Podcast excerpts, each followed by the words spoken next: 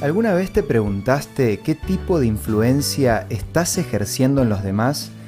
Hay un experimento que a lo largo de los años se ha reinventado para demostrar el poder de esta palabra.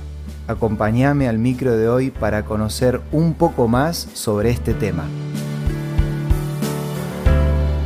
Esto es Una luz en el camino. Cinco minutos de paz espiritual. Con el licenciado Santiago Paván. El experimento es muy sencillo. Consta de realizar una acción y ver la reacción de las personas.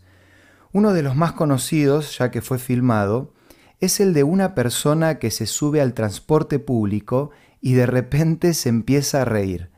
Al poco tiempo la gran mayoría de los pasajeros también se están riendo.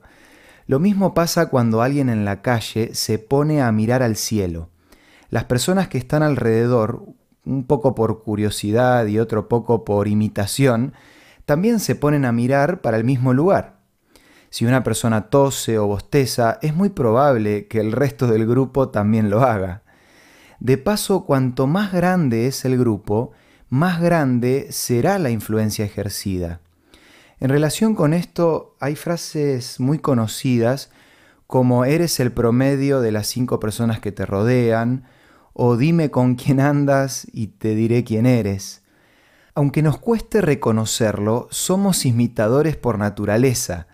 Una lección que todo padre o madre aprende a la fuerza es que su hijo tarde o temprano va a empezar a copiarlo. Entonces te vuelvo a preguntar, ¿qué tipo de influencia estás ejerciendo en los demás?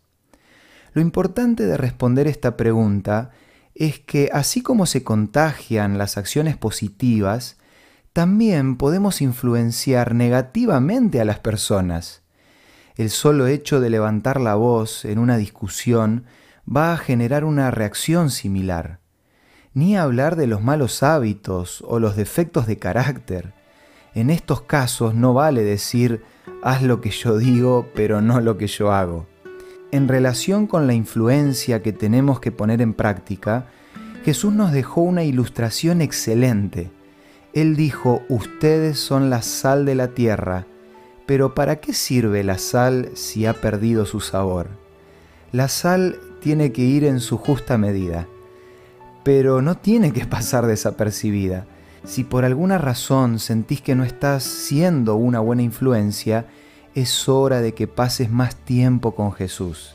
Y si te gustaría conocer más de cómo poner en práctica este tema, te recomiendo la guía Por una vida mejor, que te la ofrecemos de regalo y podés solicitarla de forma gratuita en nuestros puntos de contacto.